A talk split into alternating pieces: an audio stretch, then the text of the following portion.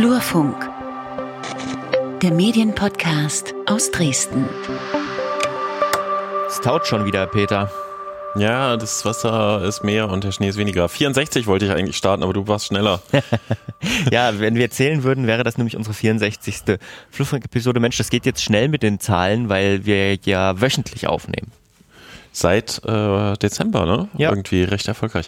Ja, hallo und herzlich willkommen, liebe Hörerinnen und Hörer. Ähm, heute wieder beim Flurfunk Podcast. Am Mikrofon sind Peter Stavovi, Medienjournalist, äh, tätig für MDR Medien 360G und der Blogtreiber des Blogs flurfunk-dresden.de und Lukas Görlach, freier Journalist und äh, Teilhaber am Podcast-Label Einfachton. Wir produzieren dieses Format und noch zwei andere und auch Auftragsproduktionen realisieren wir ganz gern. Genau.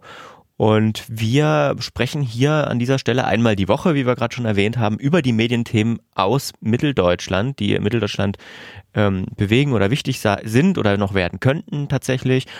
Und heute haben wir wieder mal einen Gast. Und zwar jemanden, finde ich, den oder die hört man relativ selten. Ja, genau. In einer der äh, vergangenen Rundfunkratssitzungen, über die ich ja im Flurfunk Dresden immer berichte, trat dann auch die Programmgeschäftsführerin des Kikas auf, Astrid Plenk, um eine Bilanz zu ziehen und das kam sehr kurz in meiner Berichterstattung, auch weil es vorher so eine lange Diskussion über ein anderes Thema gegeben hatte. Und in der Folge haben wir uns bemüht, äh, Frau Plenk einfach nochmal zu dieser Bilanz und der Pressemitteilung, die es dazu gab, für eine Podcast-Folge zu bekommen und freuen uns sehr, dass das geklappt hat. Bevor wir allerdings in das Gespräch einsteigen, müssen wir noch kurz erwähnen, dass wir ein paar technische Probleme hatten zu Beginn des Interviews. Also äh, Frau Plenk ähm, wird ein bisschen an manchen Stellen hakelig verstehen zu sein. Es ist aber alles verständlich und ähm, an einem gewissen Punkt der Folge, als es dann zu schlimm wurde, sind wir dann auch, haben wir quasi das Konferenztool gewechselt, aber das sagen wir dann an dem Punkt nochmal. Jetzt erstmal der Beginn des Interviews mit Frau Plenk. Ja, ich freue mich sehr, Frau Plenk, dass wir heute es geschafft haben, äh, zusammenzukommen, um mal über den Kika zu sprechen. Der Rundfunkrat hatte dazu ja eine Pressemitteilung auch rausgegeben. Sie hatten dort äh, eine Bilanz gezogen, auch einen Ausblick gegeben. Ich will aber trotzdem mit einer persönlichen Frage einsteigen. Ich habe rausgefunden, Sie sind Mutter von drei Kindern. Wie läuft das ab bei Ihnen mit der Mediennutzung im Hause Plenk, gerade im Homeschooling-Zeitalter? Gibt es da feste Zeiten und dürfen alle Kinder nur den Kika nutzen oder wie läuft das? Ähm, ja, es gibt äh, in der Tat eigentlich feste Zeiten. Das äh, ist nämlich ganz gut geregelt, dass die Schulen ja sicherlich jetzt auch aus, nach dem ersten Lockdown und den Erfahrungen doch ein bisschen ähm, mehr Gas geben äh, im zweiten Lockdown und äh, durchaus äh, die Kinder vormittags bis in, bis in den Nachmittag rein gut beschäftigt sind mit diversen äh, Lerneinheiten digital, äh, Videocalls oder auch Aufgaben, die, die sie zu erledigen haben. Ähm, nichtsdestotrotz ähm, ist natürlich dann irgendwie erstmal mehr Freizeit auch da. Äh, und die Kinder nutzen gerne Medien bei uns im Haus und sie gucken natürlich auch gerne Kika und das nicht nur linear, sondern auch auf den unterschiedlichen anderen Angeboten, wie zum Beispiel dem Kika Play oder Kika.de. Und da haben wir ja gerade auch für die jetzige Zeit unsere Angebote auch nochmal, ja, nochmal geschärft, der Situation entsprechend angepasst, so dass man dort eine gute Mischung findet aus äh, Themen, die Wissen vermitteln, die auch schulisch äh, anknüpfen können, aber auch, sage ich mal, Unterhaltung, bisschen äh, solche andere Gedanken, äh, Spaß zu haben mit bestimmten Angeboten.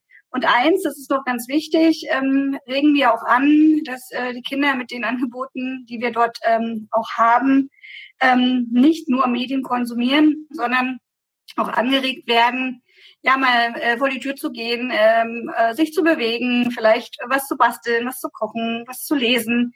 Und das ist, glaube ich, auch ganz, ganz wichtig in der jetzigen Zeit, da eine gute Mischung zu finden zwischen den Medien, medialen Angeboten und auf der anderen Seite aber auch die Haptik und das Persönliche, was schwierig ist an manchen Punkten durch Freunde, die man nicht mehr treffen kann im Moment, dass man da den Anschluss nicht verliert. Und da können wir mit unseren Angeboten ein bisschen was beitragen.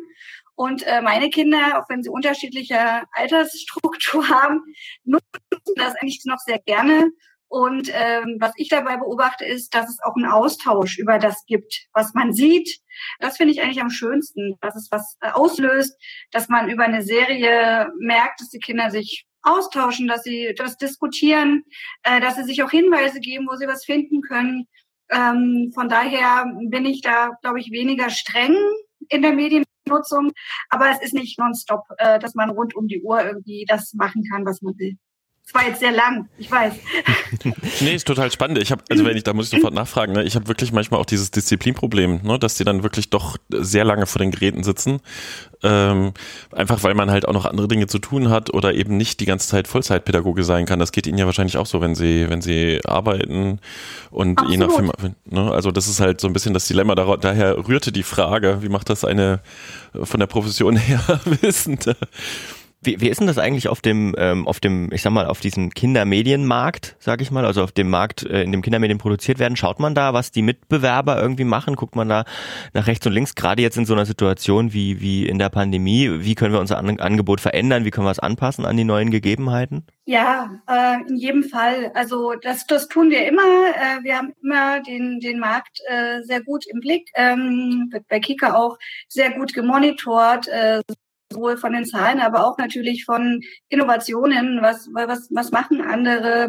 Und das meine ich nicht nur für, für das, für das Kindermedienangebot ähm, an sich, denn es gibt ja auch, sage ich mal, sehr schöne Beispiele, wie man ähm, erzählen kann, im fiktionalen wie im non-fiktionalen, ähm, was auch im Erwachsenenbereich spannend ist, wo man sagt, ist das äh, ein Trend, kann man das unterbrechen in der Erzählform auch für Kinder.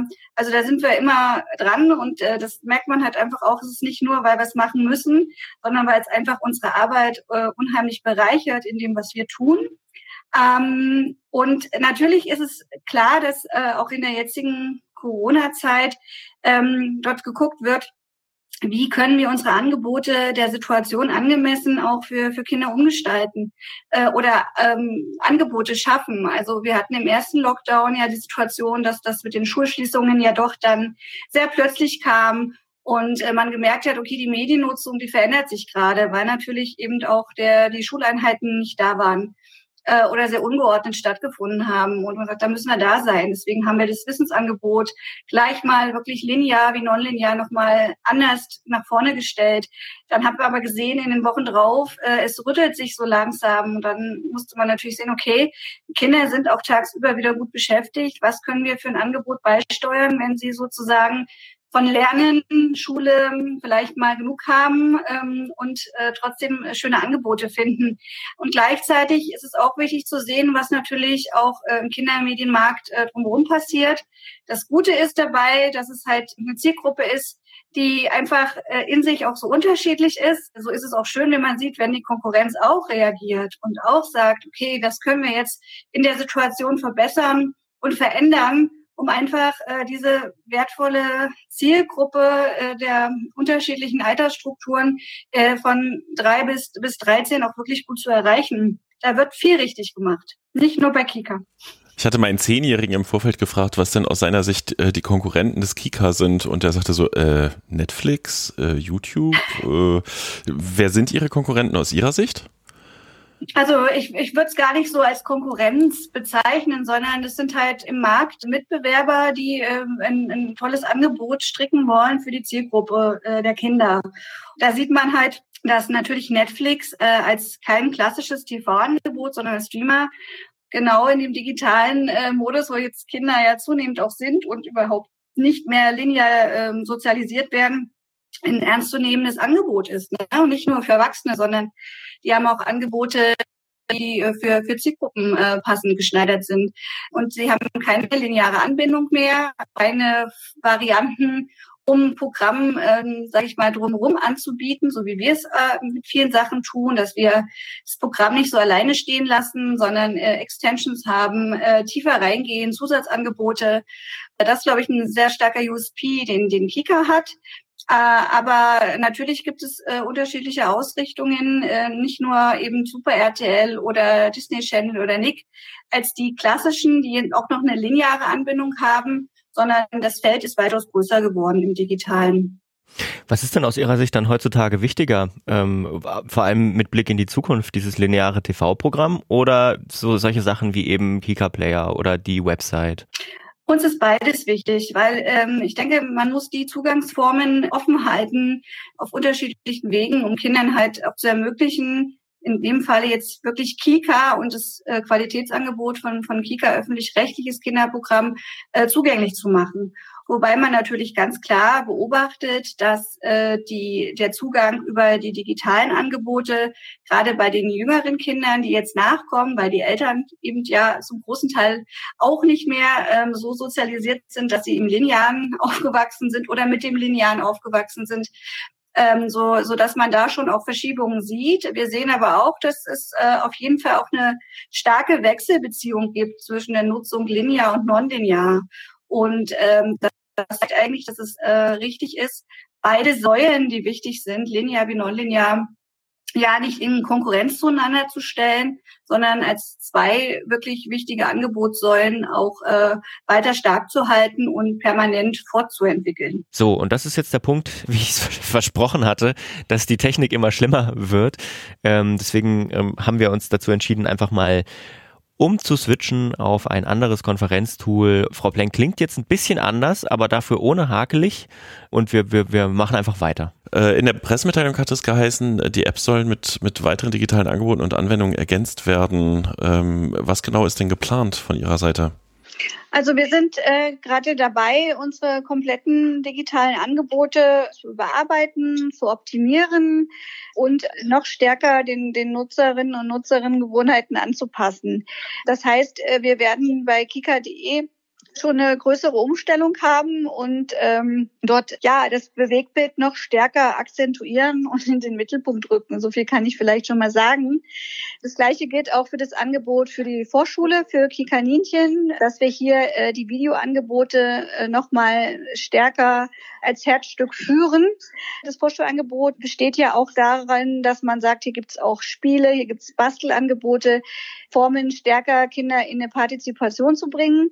Da auch noch das Bewegtbild besser einzuflechten. Das ist das eine. Auf der anderen Seite arbeiten wir natürlich auch, dass unser Kika Player noch nutzerfreundlicher wird insgesamt und äh, das gut korrespondiert mit dem Angebot auch äh, für, für die Kika.de. Das sprich, äh, wir werden hier auch stärker die, die Grundschüler ansprechen und Kikaninchen als Gefäß wirklich für die Vorschüler und die jüngeren Kinder weiter festigen wollen, weil wir haben gemerkt, dass was sie auch ähm, erwarten, ist, dass halt jüngere Kinder und auch Eltern, die das mit begleiten an manchen Punkten, manchen auch nicht, einfach auch eine Erwartungshaltung haben, dann wirklich nur mit Content auch konfrontiert zu werden, der jüngere Kinder anspricht. Und wir sind auch noch dabei, in Richtung äh, digitaler Bildung. Unsere beste Klasse Deutschlands, das ist ja ein sehr bekanntes Format, äh, ist ein Leuchtturmprojekt im, im Linearen, muss man sagen. Es ist einfach dort ein Anker. Es ist äh, ja eventisiert, äh, wo man auch im Linearen heutzutage ja auch wirklich drauf achten sollte, solche Events auch zu schaffen. Hier sind wir dabei, auch äh, diese, diesen Brand, diese Marke stärker noch äh, im Digitalen zu verankern und äh, gerade im, im Bezug auch auf Bildung und äh, digitale Lernformen sehen wir hier eine tolle Möglichkeit, bald äh, mit dem Angebot an den Start zu gehen. Da kann ich aber auch noch nicht ganz so viel dazu sagen, äh, weil es einfach noch Work in Progress ist. Aber hier werden wir auf jeden Fall die digitale Verankerung neben dem linearen Highlighten setzen. Und da freuen wir uns darauf. Wir haben in der vergangenen Folge so eine monothematische Folge zum Thema Medienkompetenz gemacht, ähm, haben auch viel mhm. über Schulen gesprochen und so. Wie, ähm, wie wichtig ist denn dem Kika Medienkompetenzvermittlung, beziehungsweise wie nehmen Sie denn die Medienkompetenz der Kinder wahr gerade? Also Kinder sind per se erstmal äh, Medien gegenüber erstmal sehr offen ne? und angeboten und auch Nutzungsformen. Und sie lernen einfach sehr schnell. Sie lernen sehr schnell in, in technischen Umgang. Sie lernen aber auch durchaus Inhalte zu unterscheiden. Also eine Animationsserie ist für sie nicht gleich, wenn ich jetzt eine fiktionale Serie sehe. Also sie sehen ja schon, sie haben auch zunehmend, natürlich mit zunehmendem Alter, auch eine geprägt, ausgeprägte Genrekompetenz. Und äh, das versuchen wir eben auch schon mit unseren Angeboten. Das ist, glaube ich, auch ein USP, äh, den man bei Kika äh, wirklich so findet und sonst wenig äh, in der in der Medienlandschaft für Kinder, dass wir auch schon in, den, in dem Vorschulsegment äh, bei den jüngeren Kindern im Prinzip ein breites Angebot haben. Das heißt, wir haben nicht nur in Anführungsstrichen Animationen, wir haben auch äh, fiktionales, äh, anders erzählt, natürlich nicht so komplex erzählt. Wir haben auch Doku-Ansätze äh, und auch Magazin. Also das heißt, Kinder lernen bei uns schon sehr frühzeitig, dass es unterschiedliche Angebotsformen gibt. Das ist, glaube ich, erstmal ein, ein großer Wert, wie, dass wir das auch sehr ernst nehmen, Medien ja in ihrer Nutzung und ihrer Unterschiedlichkeit, auch im Inhalt, äh, schon frühestmöglich an die Kinder heranzuführen. Und ähm, wir sehen aber natürlich auch, dass es sehr unterschiedlich natürlich auch unterstützt wird äh, von Elternhäusern, äh, von Schule. Das ist, da sind die Kinder auch auf unterschiedlichen äh, Leveln unterwegs. Aber wir können zumindest unseren Beitrag dazu leisten, dass wir eben genau diesen, äh, diese Unterschiedlichkeit auch anbieten, wo sie es nutzen und wie sie es nutzen.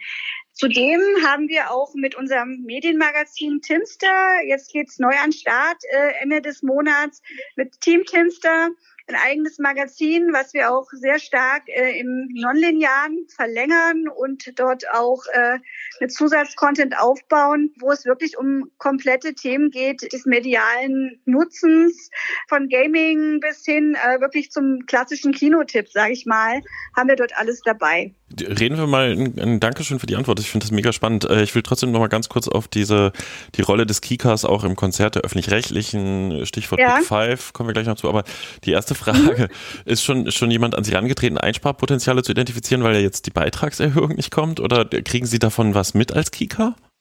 Also äh, die, die aktuelle Diskussion kennen Sie. Äh, in jedem Haus äh, wird äh, ähm, darüber gesprochen, äh, wie, wie, wie man weitergestaltet. Es gibt da ja auch sehr unterschiedliche äh, Entscheidungen auch. Ähm, an, an manchen Punkten, die einen sagen, wir müssen am Programm sparen, die anderen sagen, wir gehen da, machen keine Investitionen. Und die, also es ist sehr, sehr unterschiedlich. Diese äh, Diskussion, äh, die äh, geht natürlich auch nicht an uns vorbei. Wir sind ähm, im Austausch natürlich mit allen relevanten Kolleginnen und Kollegen, die auch in ARD und ZDF für Kika mitverantwortlich sind. Hey, gut, salomonische Antwort. ähm, Kika als Teil der Big Five, das hatte ich mir noch rausgeschrieben aus der Pressemitteilung. Ich glaube, vielen ja. draußen ist nicht bekannt, was ist überhaupt dieses Big Five und was bedeutet das für den Kika?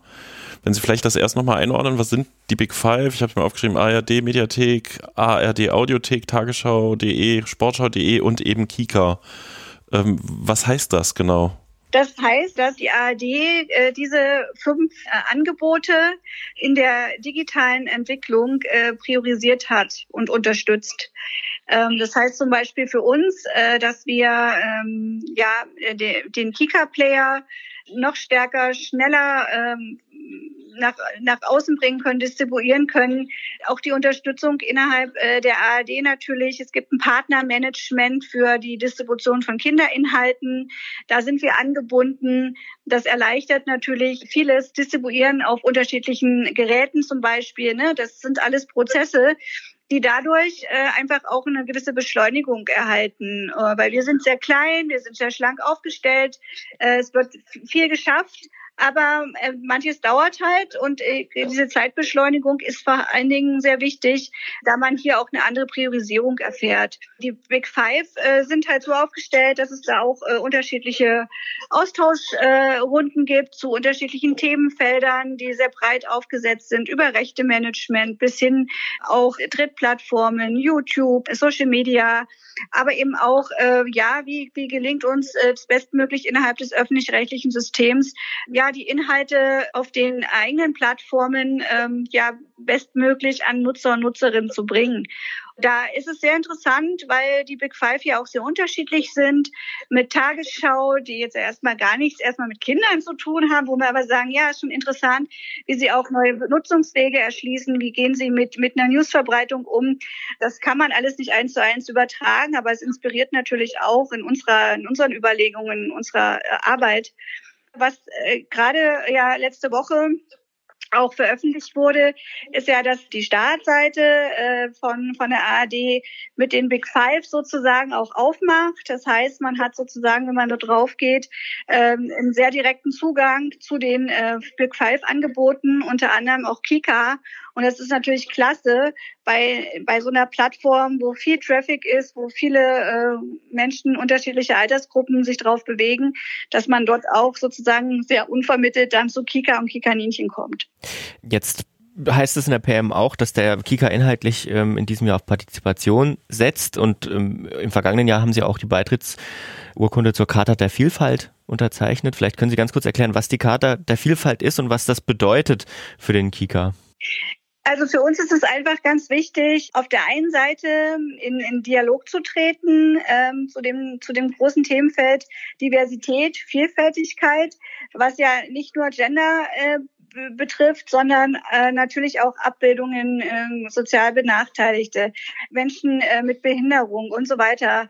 Also äh, das ist ja ein, ein sehr weites Feld. Und für uns ist es wichtig, einfach auch mit dem Beitritt, dass man hier auch einen Austausch hat mit all den Kolleginnen und Kollegen, die dort auch in ihren ähm, Institutionen äh, dort da, dabei sind. Ähm, und dass wir natürlich äh, diese Themen auch äh, weiterhin und auch an manchen Stellen, wo wir wissen, da, da müssen wir einfach auch noch mehr Diversität an den Tag legen, ja, in die, in die Inhalte äh, bei Kika auch bringen. Da ist, ist so ein Beitritt natürlich ein Commitment, dass man es auch ernst meint, dass es auch messbar wird ein Stück weit oder sichtbar wird, sage ich mal äh, lieber so. Und wir versuchen auch im Programm das zunehmend noch stärker zu berücksichtigen. Wir haben äh, im, in, äh, innerhalb des Letz-, der letzten anderthalb Jahre eine kleine Diversitätscheckliste entworfen, die eigentlich jeder Kollege, jede Kollegin auf dem Schreibtisch stehen hat, wo man einfach, wenn man ein Drehbuch liest, mal durchgehen kann, sind bestimmte Sachen berücksichtigt, sind sie es nicht. Es ist halt nicht so, dass am Ende überall ein Check stehen muss. Es ist auch kein Zwang, keine Zwangsverordnung. Aber äh, wir merken, dass es damit einfach auch äh, an manchen Stellen vielen Kollegen, Kolleginnen leichter fällt, auch sagen, es stimmt, äh, wenn ich da jetzt nochmal angucke, wie ist die Ansprache, wie, äh, wie, wie viele Figuren kommen drin vor, wie, wo, was haben die für Backgrounds, dann sieht man viele Sachen einfach nochmal klarer. Und ich glaube, das ist ganz wichtig, im Dialog zu bleiben, auch innerhalb äh, von Kika und mit ARD und ZDF, also und die Partnerredaktionen auch, die uns äh, Programme zuliefern, mit denen stehen wir ja auch äh, im, im engen Austausch, äh, weil das Thema fürs, fürs Kinderumfeld einfach extrem wichtig ist und äh, dass wir hier gemeinsam Inhalte generieren, die äh, diese großen Felder wirklich unterstützen. Deswegen haben wir im Kika auch ähm, viele Impulse. Wir holen uns Leute, die äh, zu unterschiedlichen Themen was zu sagen haben, die uns Anregungen geben und den Dialog innerhalb äh, der Kolleginnen und Kollegen einfach damit auch befördern. Und das ist einfach, glaube ich, sehr, sehr wichtig, dass man nicht einfach sagt, ich habe irgendwie so eine Liste auf meinem Tisch stehen und damit okay, sondern dass wir im Gespräch bleiben und äh, bei jedem Programm, was wir äh, neu ansetzen oder fortführen, eben diese Punkte, sagt, wie, wie, wie ist der Cast ausgerichtet? Erzählen wir bestimmte Sachen zu sehr im Klischee? All diese Punkte fließen damit ein. Okay, Sie haben auch gesagt, da ist noch Potenzial ähm, auf einer Skala von eins bis zehn ganz vereinfacht. Wo ordnen Sie da jetzt den Kika sowohl programmlich als auch jetzt MitarbeiterInnen technisch auf der Diversität ein? Also wohin kann es noch gehen und wo stehen Sie jetzt vielleicht? Mitarbeiter, Mitarbeiterin technisch, wie meinen Sie das jetzt? Äh, in dem, wie wir zusammengesetzt sind oder ja, wie die genau. Kollegen mit dem Thema umgehen? Beides, beides würde ich sagen. Also ich denke, programmlich würde ich uns mal eine sieben bis acht geben. Ja, die aber schon wirklich ja noch Potenzial zu zehn. Also da ist da ist noch wirklich viel möglich. Und äh, in der in der äh, im Kollegium äh, sind wir, äh, sage ich mal, wirklich. Da würde ich uns fast höhere Bewertung geben, weil wir sehr gemischt äh, aus Nord, Süd, Ost, West, wie auch immer, wo man herkommt, Männer, Frauen. Also ja, vielleicht, nee, ich würde auch sagen eine sieben oder eine acht. Doch, ich würde es fast ähnlich. Ähm, und ich glaube, das beeinflusst sich möglicherweise auch hm. wechselseitig. Ja, das glaube ich, das, das glaube ich tatsächlich auch, ja. Zum, ich, wir haben noch eine freche Frage zum Abschluss. Ist man irgendwann zu alt, um beim Kika zu arbeiten?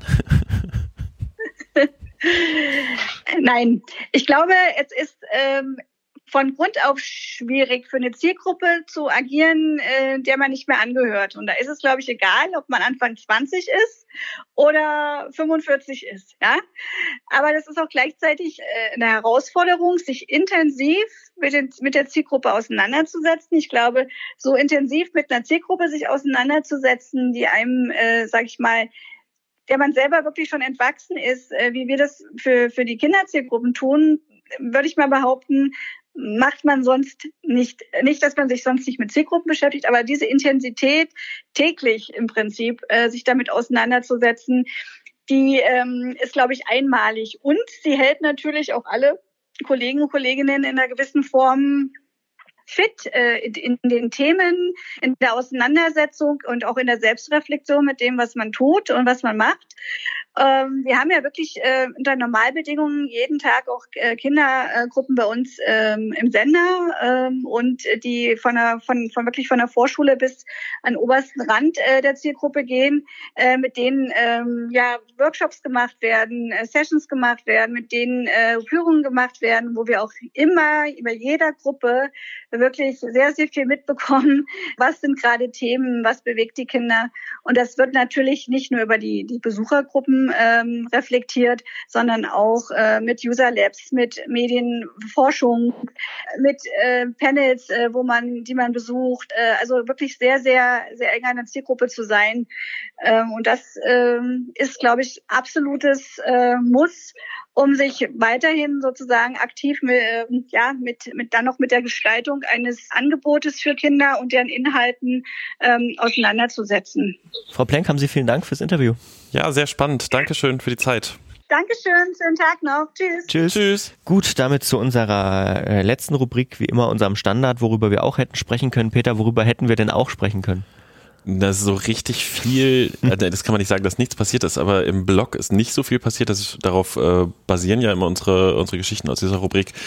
Ich kann erzählen, dass tatsächlich ich gerade noch an der Recherche dran bin, weil es bei einem der Zeitungshäuser in Sachsen wohl ein paar Veränderungen gibt. Da brauche ich aber noch ein paar Tage. Ähm, ja, ansonsten müssten wir jetzt überregionale Themen aufgreifen. Ist irgendwas überregional medial passiert, Lukas?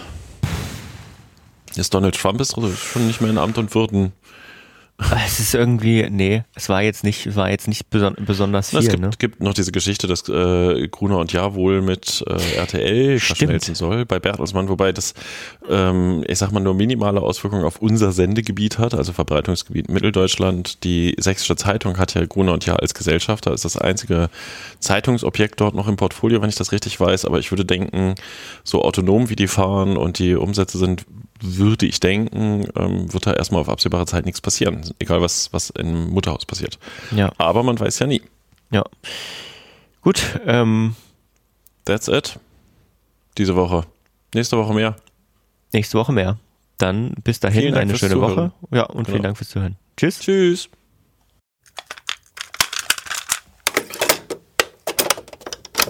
Eine Einfachtonproduktion 2021.